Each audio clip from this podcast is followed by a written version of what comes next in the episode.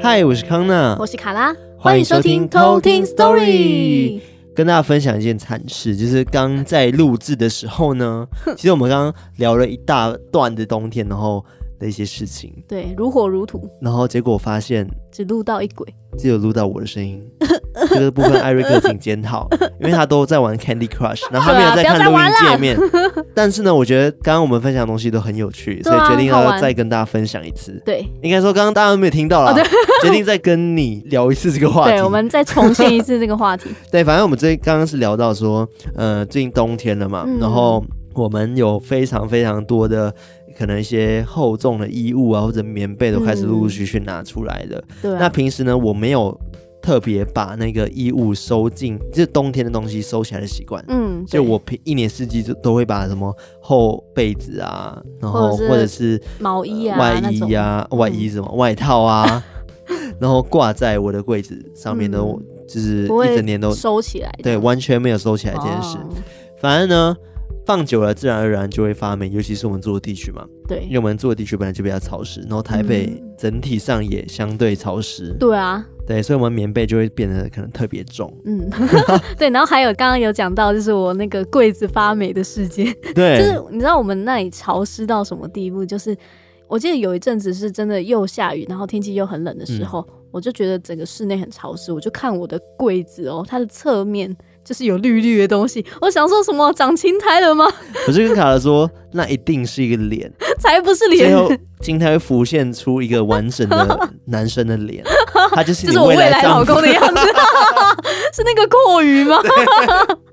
青苔版、欸，很恶哎、欸，对啊，他就这样慢慢长，慢慢长，结果蛮帅的，对啊，哦，那结果出现的时候他是青苔脸，也很帅，是真的是青苔脸，好可怕，好可怕，做梦，哎、欸，你看一下你最近有没有做梦？好了，对哦，你梦到一个青苔男一直出现，哎呀，没有，好可怕，还是有，我忘记了这样子，你看潮湿到这种地步了，竟然会出现青苔，对我是这样一擦，然后就绿绿的，我就哇，天哪，太恶。所以可见我们的棉被、然后枕头那些，如果没有定期清理的话，到底有多多潮湿、多恶，长满尘螨，我们都不知道。对，所以我们就把它拿去送洗啦。对，然后送洗呢，我必须好好的赞扬一下，就是送洗的这一家店哦。嗯，然后夸奖夸奖夸奖他，其实我有点忘记他名字是哪一家了。我知道，但是会有叶配嫌疑。反正呢，就是洗完之后呢。他们可能会有自己的那个叫什么分香香氛，我一直讲错，从头到尾对他刚刚也讲错，对香氛，但是这个香氛呢的味道，我觉得是非常非常非常舒服的，超赞的。它就是闻起来呢，你不会觉得很刺鼻，那种很化学、很软的味道，不知道怎么味道怎么可以用软来形容？真的，它闻起来就是软软的。对，就是你闻了你会觉得很安心，然后很好入眠。对，就是睡觉的味道。对，好赞。我不知道怎么形容，对，太难形容，就有点像薰衣草。就会让人家好入眠的这种概念，嗯，对，但它不是香味，也我觉得，但也是花香，花蕾，对，但我不知道是什么，对，我也不知道是什么，就只有它有这个味道，但我觉得是紫色的，你说偷听紫吗？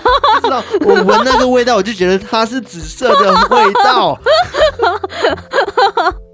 到底什么味道？闻起来像紫色？我真的觉得它就是紫色的味道，跟我闻起来觉得软软一样，真的跟薰衣草的颜色很像。哦，还是因为我被子有点紫色？我觉得是因为你的被子，像我就觉得它闻起来白白的，因为我的棉被是白色的。真的吗？你个人觉得它是白色的味道？对啊，就是。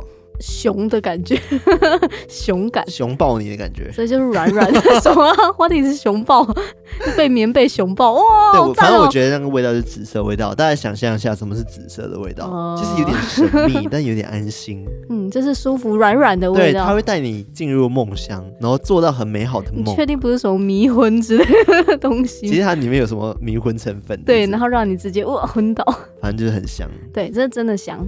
对，然后非常推荐大家，真的可以就是好好挑选一下 洗衣店。对，而且它可以到府收送。嗯、应该现在很多家都可以到府收送。对啊，哦，但我觉得这一点真的超赞。而且很厉害的是，它可以侦测阿摩尼亚味。哦，对。因为我们的狗狗呢，就是有时候呢心情不好，对，或者是偶尔啦，大概一百次有三次吧，然后就是心情不好会尿在床上。对。但这个很少见。嗯。但是它只要尿在我床上，我就会很崩溃，因为。有时候我们忙得很晚，啊、然后不会躺上床的时候，你根本不会发现那边有尿。对，当你已经累到不行要躺上去的那一刻，就发现哇有尿，就超崩溃。所以你那时候躺，你你曾经有被尿过对不对？对，而且我每次他每次都是尿在我的床加睡衣。所以我都是先穿睡衣，然后一穿上去，哇，好尿哦，都是尿味。但是干的吗？它好像是干的，就是它摸起来就是摸不出那个尿的那个湿湿的感觉。嗯、但是我一穿上去，哇，臭爆！然后再看我的床，哇，一滩这样子。哎、欸，有一次我也是、欸，哎。就是我觉得湿的就算了，你还可以瞄起来。对、啊。有一次呢，我就是在床上按手机，然后躺了非常非常久，但是我就不知道为什么，就是觉得房间里面就是有尿味。嗯。但我就一直疯狂看地板，然后看哪里都没有尿，我就 一直想说到底在哪里？他一定尿在哪里？但我找不到。嗯。然后最后我才发现，我一直躺在尿上面。然后躺了非常久，而且很大滩呢。对，很大滩，他已经完全干掉了。然后我就很生气，因为那时候已经半夜，我要快睡了。然后你知道半夜要他起来要清理尿这件事情很麻烦，而且我床就唯一一个床，我可以睡哪里？睡地板吗？就是哦。然后我就开始拿那个除臭的那个宠物除臭的喷雾了，狂喷到整个床是湿的。嗯，那我宁愿就是湿的躺在那，就是可能拿吹风机吹干还是怎样，或者是拿很多那个毛巾把它盖在上面，然后再睡在毛巾上面。嗯、对，对，因为真的太臭了。对啊，而且你知道床真的很难清，我不相信这世界上有什么东西可以清理床的。对，对啊，万一这种的。因为棉被还可以送洗，那床要怎么送洗？你告诉我。它都整个渗进去。对啊，可能里面的那个什么弹簧、弹簧都生锈之类的，我也不知道。都被尿清。而且重点是它是新床。哦，对啊。我的床超新，用不到几个月，然后我就很不爽，因为我那时候还想说要买那个保洁垫，但我还没买来的时候，它就给我尿了，来不及。然后我就非常心痛，因为我们最近家里有另外一只狗狗，嗯，然后那时候他刚来的时候呢，其实呃可能刚来呢不适应，然后也蛮常在家里乱对尿尿大小便，所以呃后来我们没有办法分。出来到底是谁的尿？谁的尿？看谁只要有人尿，我就很生气。嗯，而且尤尤其是我在整理房间之后，对，你会气炸。我会气炸，因为我就是那种心血来潮。今天我就是想要我房间美美的，它就必须要是美美的，然后我就好好的整理它，然后床单铺得很干净。然后早上起来之后还折棉被，然后铺的好好。对，哇，他前期哦，哇，那个刚床都弄好的时候，他每天折棉被。对，饭店不是都会有棉被之外，还有一个毯子吗？花花的毯子。对对对。对，我还会铺那个。然后晚上睡觉，我可能还会开小夜灯，那个喷熏香喷雾什么的。嗯。然后我就想要让房间很舒服，结果你能想象吗？就是当你觉得很舒服那一瞬间，躺下去的时候，居然是尿。你的心里的那种崩溃感，你无法想象那个有多大，你知道吗？就是超气！你为什么要毁掉我美好的一天？这种感觉，而且还不知道是谁的，而且那美好一天正要结束，嗯，但他在最后那一瞬间毁了一切。对啊，但狗狗真的很可爱啦。对啊，Q 啊，就是凶凶最多凶个五分钟，然后后面都会开始摸它。对啊，对，就看到它眼睛那样子。对，我不知道大家养宠物的人有没有跟我有一样的感受，就是。狗狗坏蛋的时候真的很坏的很顽皮，嗯、但是他们可爱起来真是魅力无法挡，Q 到不行哦。那个有人在艾瑞克疯狂摇头，因为他就是没有爱心的人。对，他是没有爱心的人。我靠！我靠！你没有发现我已经很久没讲说狗狗在录音室这件事情了吗？嗯，因为我们狗狗已经很久没进录音室，它已经被逐出这个被禁止了。对，被禁止，很难过。我的录音室有尿。你看，哎，不会，它本来就不会尿在你录音室，好不好？他都穿尿布，它会挣脱。不会，不会，它会掉毛。我们狗狗不对，还会掉毛。你看，掉毛也不行。对啊，哦，当然不行啊。哦，我们会粘毛啊。你知道你也会掉毛？你去厕所马桶看你会不会掉毛？你去看多多毛。做乐器不容许有毛。我们是会帮你粘，我们会帮你粘，好不好？对啊，走了好不好？我们会帮你粘。我们狗多乖，好了。反正就是有机会再给大家看我们的狗喽，然后我们狗也有粉砖，然后也欢迎找我们叶配。哦、但我现在还没公布，因为我发现里面还有蛮多个人资讯的，所以晚一点再来公布。好了，今天呢是我要来跟大家分享哦，康纳 story 鬼故事。对，然后这故事呢其实是发生在我一个远亲的身上，嗯，然后是我的家人告诉我的。那其实呢，在我的外婆家那边。然后那个地区啦，其实的确是比较偏乡下一点点。嗯，然后而且是真的是看地方，我那呃外婆家那边真的就比较可能落后一些。嗯，所以很多房子呢，其实它还是木屋。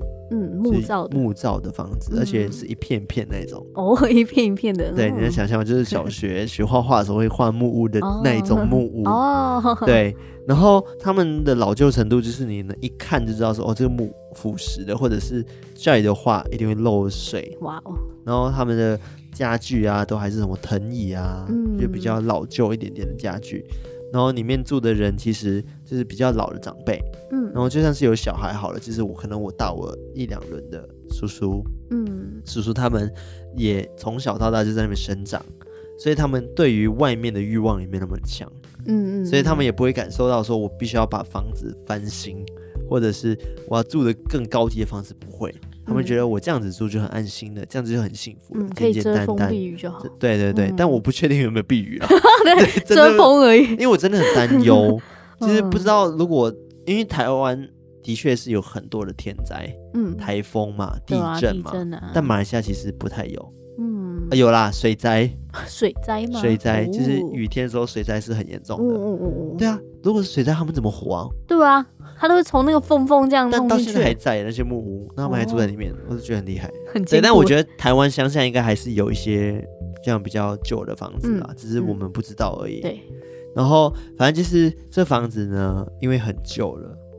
所以呢，其实白天看的时候还好，但晚上看的时候，你会觉得，哎、欸，其实有点诡异，嗯，有点阴森。对，然后这件事情是发生在我那个远亲，那我就简称他叫做，也叫做阿雄好了。嗯，阿雄，就帮他就是匿名叫做阿雄。嗯，那阿雄这个人呢，他就是，嗯，在我们的眼里啦，他就是一个好像人生过得不太顺遂的一个人。嗯，对。但后来因为发生一些事情，那就是一个生物的出现呢。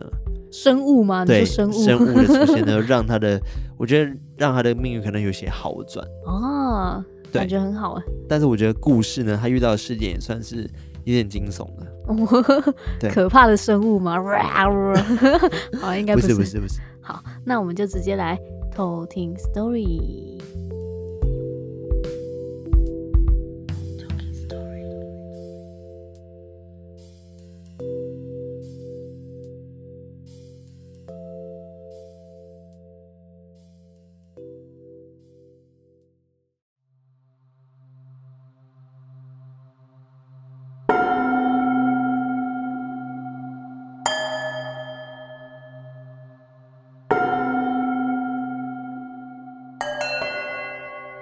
这个故事呢，其实是发生在大约十几年前。那时候呢，我的就是远亲，他叫做阿雄。他从小呢就在那个村庄里面长大。那从小呢就跟母亲呢相依为命，然后住在一间小木屋里面。那其实呢，跟刚在讲故事开始前，我有跟大家讲说，呃，木屋它其实非常非常老旧，一看就知道说下雨天会漏水，然后。很容易就是可能需要去维修维护，再加上呢，旁边都是树林的关系，所以晚上看的时候呢，确实是有些阴森。虽然说我自己是有一些体质嘛，然后有曾经跟大家讲说，我可能会到一些地方会感到有点不舒服，但是可能是因为我会去这个亲戚家的时候呢，都是过年期间。所以喜气可能比较重一点点，然后又比较热闹，就比较不会有特别不舒服的感受。那其实，在我们乡下那边呢，很常会有一个传闻，就是讲说，哎，只要你今天可能跟谁立了仇、立敌，对方就可能会找一些可能巫师或者是一些呃法师来下一些降头或者是做法来害你。但是呢，对于这件做法这件事情，其实我并没有亲眼看到或者是经历过，只是只有听说。但毕竟呢，这也只是一个传闻。那回到阿雄的故事，阿雄呢，其实在我们的印象中，大人们呢总是说他就是一个没什么成就，然后整天游手好闲，很爱赌博，然后也很爱抱怨，就是自己可能运势很差，然后可能就是。工作运不好啊，等等的一个人。但说也奇怪呢，这个阿雄他真的运势蛮差的。他赌博呢几乎都是逢赌必输，也很常呢会发生一些小意外，然后很容易让自己受伤。但也因为他知道自己运势的关系，也很爱就跟一些老师啊，或者是一些道士啊，去买一些风水画，或者是招财符等等的，就是我希望可以让自己的运势变得更好。可能也是因为他运势差的关系吧，所以他很容易相信这些老师的话。但其实最后的结果都是被骗钱的成分比较多。那阿雄呢，后来就呃听信了一个朋友，有个朋友就告诉他：“哎，你知道吗？据说在家里养乌龟，它是可以带来好运的。”因为我们都知道说，乌龟它算是有点灵性的动物，然后它其实是可以带来好运，甚至是可以改变你家里的风水。所以呢，那时候阿雄就相信了朋友，然后并带了一只乌龟，然后养在家里。那这个乌龟的饲养方式呢，其实嗯、也没有很复杂，也不会把它关在一个笼子里面，因为有讲说要让家里的运势变好的话，就必须要在家里让乌龟呢四处走动，所以呢，这乌龟呢就很常在家里自己晃，然后自己慢慢的走。那平时呢，阿雄呢就没事的时候就会坐在电视机前面，然后看电视。但后来呢，他发现了一件很奇怪的事情，就这个乌龟呢，它总是会走到其中一个角落。那个角落在哪里呢？我来跟大家形容一下，就是它客厅的场景。请大家想象一下，就是你现在坐在的位置，然后正前方是电视机。那电视机呢的后面就是一面白墙。那这个白墙其实还蛮长的，所以它有呃，就是左右都是空白的部分。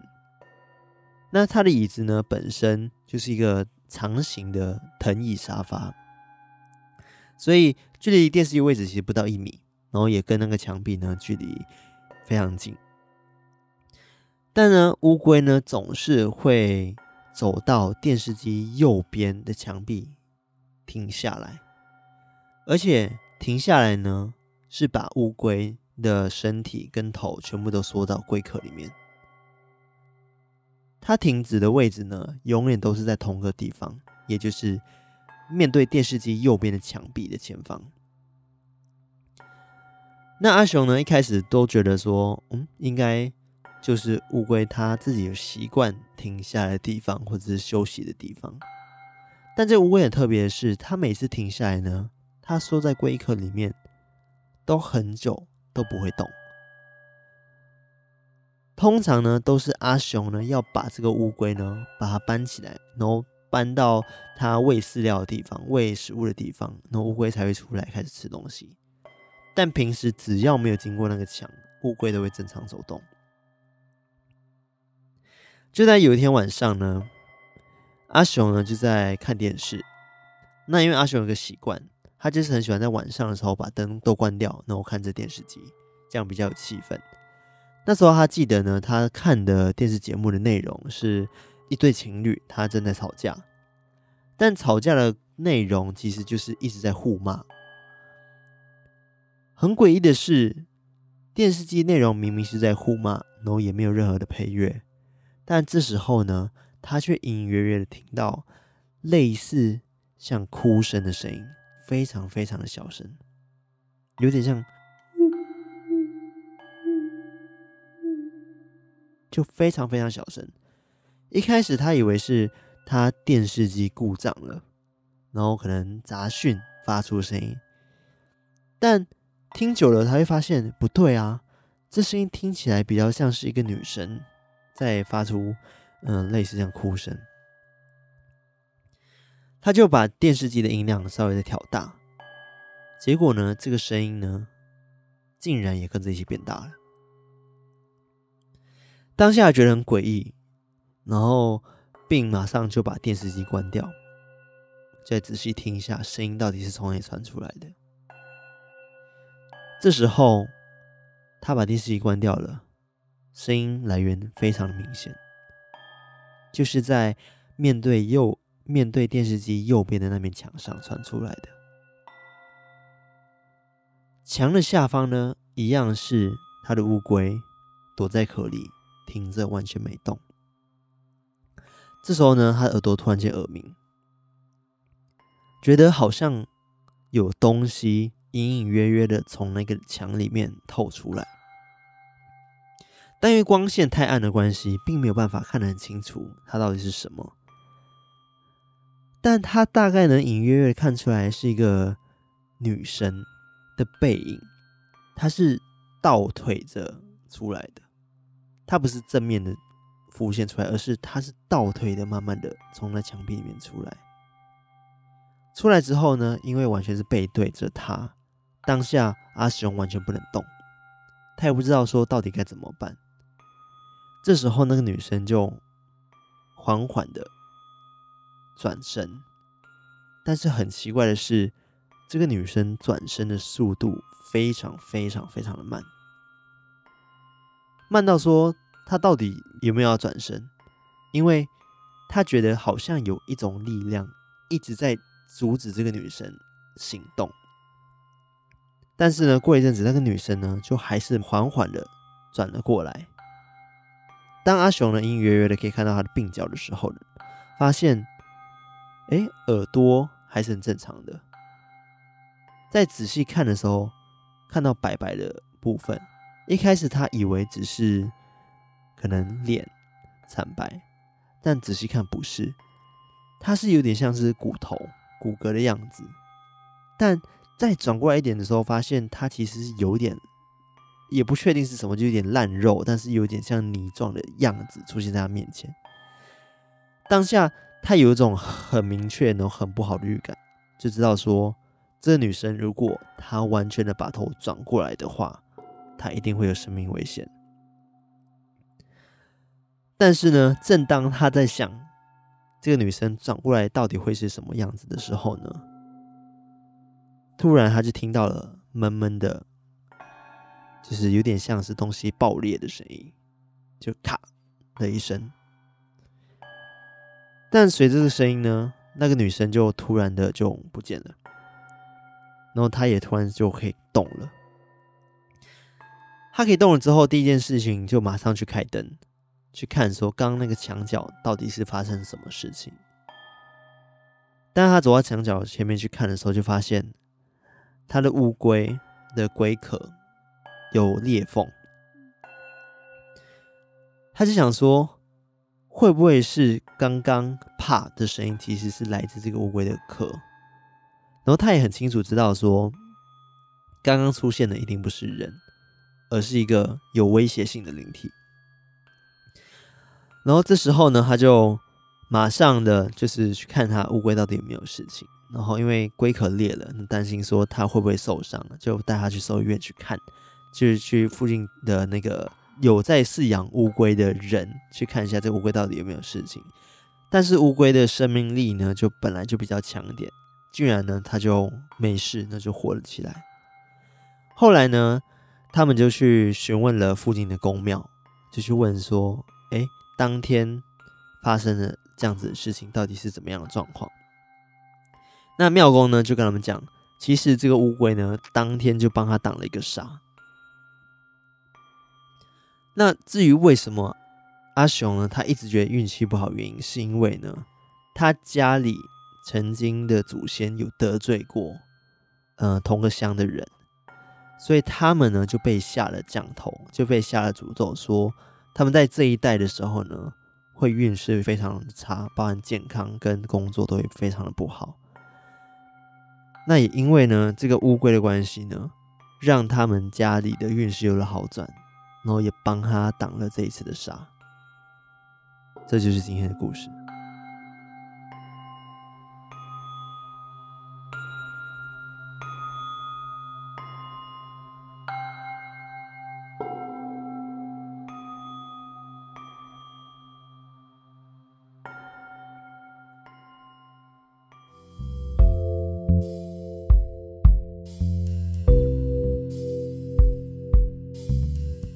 刚在讲故事的时候，又发生了一件可怕的事情。嗯，刚刚康纳说到那个乌龟壳啪一声的时候，有个照片就啪的掉下来。对，就是艾瑞克桌上有个婴儿照片，对，就是他侄女的照片，然后就突然间掉了下来。对，然后当下我在我在讲故事的时候，我就想说卡拉在笑什么？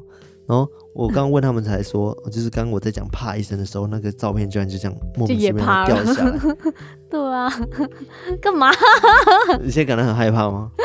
我也害怕，那时候就觉得太刚好了。你讲怕的时候，他就怕。好了，反正我觉得这个故事其实也蛮东南亚氛围的？除了因为背景音乐的关系，音乐的关系，还有就是它背景就是东南亚，对，是没错。然后他其实当时发生的时候，一开始我不知道说哦，原来他们是因为嗯、呃、祖宗，然后有被其实诅咒这件事情，所以可能那个女鬼还是那个邪物，就一直都在他们家中。嗯，然后直到呢这个乌龟大神出现帮助了他们。对啊，哦，乌龟那他有怎么样吗？就是他那个乌龟，他就是受伤，这个壳裂开之后。但是它生命力非常的好，哦、所以它还是活下来的。哦，所以乌龟它壳这样子也没关系。对，它没有大裂，就是很明显就就是一个裂痕，裂痕，但是它没有爆开。嗯嗯，爆开就太血腥了。对啊，哦，这样子太可怜了。对啊，所以其实你有听过说乌龟它其实是吉祥物这件事情吗？没有，我只听过以前戏上有烧乌龟的这个 这件事情。烧乌龟这部分我等下跟你聊，因为我今天会讲到两个部分。我先跟大家讲说乌龟在风水上它代表什么样的意思。好了，嗯，好啊。那其实乌龟呢，它嗯、呃，在以前呢、啊，它是属于风水灵兽，它有镇宅啊、招财、保平安的功效。嗯，然后在风水上面呢，乌龟呢其实是属于只是趋吉避凶哦，然后就负责化煞。或者是延年益寿的一个生物哦，它是不是还有代表方位啊？有吗？方位吗？嗯，呃，应该说龟壳它上面就记载了非常非常多东西，因为在古代的时候，他们会认为说龟壳呢，甲骨文，对对对对对，或者是拿来占卜，没错，就是在古代的时候，他们会认为说龟壳上面是有非常多的文字，嗯，然后有可以拿来占卜，嗯，然后或者是可能会带来什么，呃，一些叫什么？预言、预言等等的，强对，所以在古代来说呢，乌龟对他们来说是一个神兽类型的动物，这样子。对啊，因为以前我怎么记得那种战斗陀螺 有分什么白虎、青龙，然后玄武。对啊，这不是四神兽吗？朱雀。对对对对。然后他们就代表不同方位，然后乌龟就是其中一个玄武这样。对，所以乌龟其实是一个对华人来说，它是一个非常非常好的动物。嗯。很吉祥的动物，很吉祥的动物，因为以前就是刚刚讲的青龙、白虎、朱雀跟玄武嘛，玄、嗯、武就是乌龟嘛。对啊，强龟。那你知道什么样的人适合去养乌龟吗？衰的人。呃，衰的人没错，就像刚刚阿雄这种人需要养乌龟。对，因为乌龟可以到处爬，可爱，对吧？到处爬的时候，它就可以顺便把家里的那些。不好的煞气，扫地机器人，对，扫地机器人很像，只是有点太慢了。对啊，就是反正他走过的路可能就是很干净这样子。哦、对，所以其实古时候呢，死人在埋葬的时候，他们在棺材木下面呢会放一对乌龟。哦，对，然后放上棺木呢，这样就可以保佑死者顺畅的到地狱里面去。这样子哦，有龟龟护法这样。对，龟龟护法。哇哦，然后还有呢，就是。乌龟呢，其实它的摆放位置其实也是有些研究的。虽然说乌龟是可以就是辟邪化煞之用嘛，对不对？嗯。但是呢，它摆放呢需要摆在需要火的方位，或者是可能需要阳性的地方。嗯嗯。大门的四周。哦。对，就是男星火方位在西北嘛，然后女星火方位在西南等，就可以根据自己房子的布局啊，然后去调整说在哪一个位置呢，它才能。带来最好招财跟保佑身体的功效。嗯，对，好神奇哦。对，反正这乌龟这是一个灵兽嘛，嗯，所以大家会很相信说乌龟真的可以带来非常非常多的好运，而且乌龟大家都知道它长寿，对，所以也知道说它或许可以帮助身体健康。嗯，我记得有个偷听课有养乌龟。嗯他以前也有跟我们分享，就是哦，他的乌龟的照片，我觉得很可爱。对，我还记得。对，然后刚刚讲到说，呃，这个故事里面讲到说乌龟它龟壳裂了这件事情，对不对？但是其实，在风水上面，如果说乌龟出现伤亡的时候啊，哦，那我们要如果是直接伤亡的话，嗯，要立即替补一个新的。哦，对，因为据说呢，这样子才能再给人带来健康跟长寿。嗯，因为养了这个乌龟呢，结果它又受伤又要死掉的话，就代表说它的运势其实乌龟也没有办法，对，没有办法帮帮到你，你知道吗？哦、就是它已经连乌龟的那个灵气都已经没了，对，所以你这时候就要赶快再换一只新的乌龟哦，因为它才能帮你再净化家里，让你运势变得更好。嗯、然后他们还有有个小禁忌，讲说不要给乌龟呢放在厕所里面养殖哦，不能放厕所，对，因为他们讲说这样子在风水上呢是对人的关节跟胃。是不利的哦，哦，关节跟胃，对他说是对身体健康不利啦，嗯、但是要特别标出说关节跟胃这件事情哦。对，那我刚刚讲的是乌龟，它本身这个灵兽呢会为人类带来怎么样的一个运势嘛？嗯，那我接下来讲的呢，我觉得比较没有关系，但是我觉得还蛮有趣的一个龟神传说。哇哦，而且是台湾的龟神传说哦，好好玩。对，我觉得应该是。可能士林地区的人会比较知道这个故事，我不知道艾瑞克有没有听过，就是讲说，哎，士林那边好像都比较少下雨这件事情。哦，有这种事？对，反正呢，就是每次只要冬天到的时候，就会有类似这样的新闻。像去年的新闻有讲到说，哎，士林地区真的比较少下雨，然后是因为呢，民间传说有一个叫做龟神在这边坐镇，嗯，然后就把鱼给挡掉了。那这个故事其实开始呢，是在一八八七年十月三十一号的时候，浙江呢奉化县呢就出现了能治水镇鱼的巨大神龟，就是龟神这样子。强。当时呢，大小乌龟呢都环绕着这个神龟膜拜。对，就是龟中神，龟中神膜拜这样子，而且他们会聚集在一起嘛，然后中间呢就是会有一个大神龟，然后在他们集体呢就会朝向神龟点头。哦，好强哦！对，就很可爱，对不对？对啊。然后仿佛有点像是在鞠躬膜拜他们哦。对，但是呢，就在这件事情发生的当下呢，村里呢，蒋姓的盐商传来了喜讯，就是他们有了孩子，就是生出孩子了，这样子。嗯嗯嗯。那这个孩子是谁呢？就是我们所知道的蒋中正。哦。是蒋介石，但这个只是一个传说哈。那就是讲说呢，这个。蒋中正的母亲呢，他就带着蒋中正呢上街去采买，然后就偶然就遇到了一个算命仙，然后他就看着蒋中正的头型，就觉得有点像乌龟。我 没有没有礼貌的意思哦，是这个传说就是这样子哦。他说，他就告诉这个呃蒋母呢，就跟他讲说，其子为龟神转世，要好好栽培。长大后必定能成为一代英雄人物。龟神转世，对，他这样跟他讲。那乌龟呢，天性本来就是嗜水嘛，对不对？然后北方就属水，嗯、然后所以他在北伐时期的时候呢，所以他们才非常非常的顺利。嗯，那就在这一切呢进行很成功的时候，突然呢就出现了宿敌。那这个宿敌是谁呢？就是蛇神毛泽东。其实他们都有不同自己的传说，讲说。呃，刚刚讲说蒋中正他是有龟神转世的，嗯、那毛泽东就是有蛇转世的这样子，哦、所以呢，他们就呃共军节节败退，躲到那个陕西的山区，然后正好来到就是中国的中区、西区这样子。但是呢，这些地方呢属金也属火，所以对于乌龟龟神来说，这边是其实是不太有利的。因为乌龟属水，这些地方对他来说是不利的。嗯嗯，所以这时候呢，就离水太远了嘛，所以用什么威力啊，都一定打不赢。嗯嗯嗯。所以后来呢，他就呃继续逃，然后就一路退到四面环海的台湾。哦，是这样讲。那传说呢，就是还有一个关键人物，这个人就是国父孙中山。哦，那相传呢，他是玄天上帝化入凡胎。然后为了拯救呢，被呃满清政府荼毒的天下苍生。那当国父孙中山还在的时候呢，就是蛇龟二人呢，他们不敢再造次。当他的出现就镇压了他们，然后维持了就是完美的平衡。哦。所以你其实可以去看那个玄天上帝的脚下呢，其实是有那个神像嗯嗯嗯，的脚下其实是有踩着蛇跟龟的。哦，对，其实是他们有这个意思，就讲说国父孙中山其实就是刚刚讲的玄天上帝化入凡胎这件事情，嗯、他是出现的，所以才镇压了这两位人哦这样子。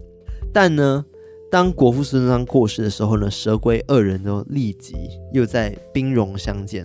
据说呢，当年呢，就是蒋中正过世的时候呢，全台地区呢都传出有乌龟浮出水面聚集的场景，哦，就跟当年蒋中正的出生的那一个场景一样，哦、就很神奇。乌龟都感应到了，都出来看他。对，因为他出生的时候就是一堆乌龟去膜拜一只神龟，对啊，然后他过世的时候就一堆乌龟浮出水面，然后感觉有点像是在哀悼或者是送走他。哦、对，但。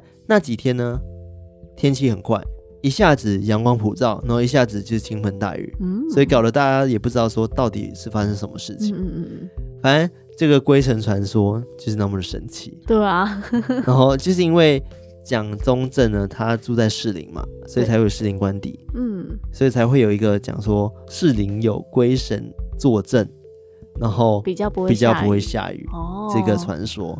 但其实专家已经有做解释啦，他讲说呢，因为其实士林那边呢，在地形上本来就不太会有雨。哦，就是地形影响、地形效益的关系，所以那边雨本来就比较少一点点，然后相对温度也比较暖一些。哦，所以地理还是可以解释的。对，就是科学还是可以解释的部分，嗯、但是看你要去相信说这个是因为龟神坐镇，龟神坐坐镇呢，还是说因为地理的关系？但我觉得。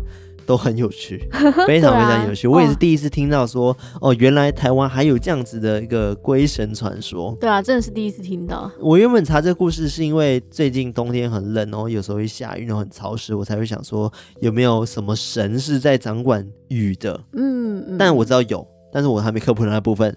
但是只是后来发现了，哦，居然有台北市的这样子的传说。对啊，我就觉得一定要跟大家分享。对啊，那个士林人。如果听到这集的，可以出来现身说法一下。对，你有没有听过这个传说？反正我是长知识的啦，对啊，不管你有没有长知识。没错。好啦，其实我今天跟大家分享，就是乌龟它会带给人怎么样的一个好运，然后跟这个灵龟不是灵龟，这个这个灵灵兽，嗯，对的一些作用，然后还有就是刚刚讲的台北市的这个传说。龟神传说，希望大家会喜欢。强龟，对，那喜欢我们节目的话呢，记得到 Apple Podcast，然后五星留言评论，然后去给我们一些支持的话，或者想对我们话都欢迎跟我们说。当然也要到我们的社群，就是 IG、Telegram、Facebook，然后去按赞、分享，然后加入我们的偷听客社群，或者是按照我们偷听文化分享。对，然后按照我们的图片、嗯、留言互动，赞，多多支持我们，欢迎让更多喜欢听鬼故事，然后跟一些。嗯、呃，可能台湾民间传说的人来加入我们的偷听客行列。行列，那我们今天就分享到这边，那我们下次再来偷听 story，拜拜。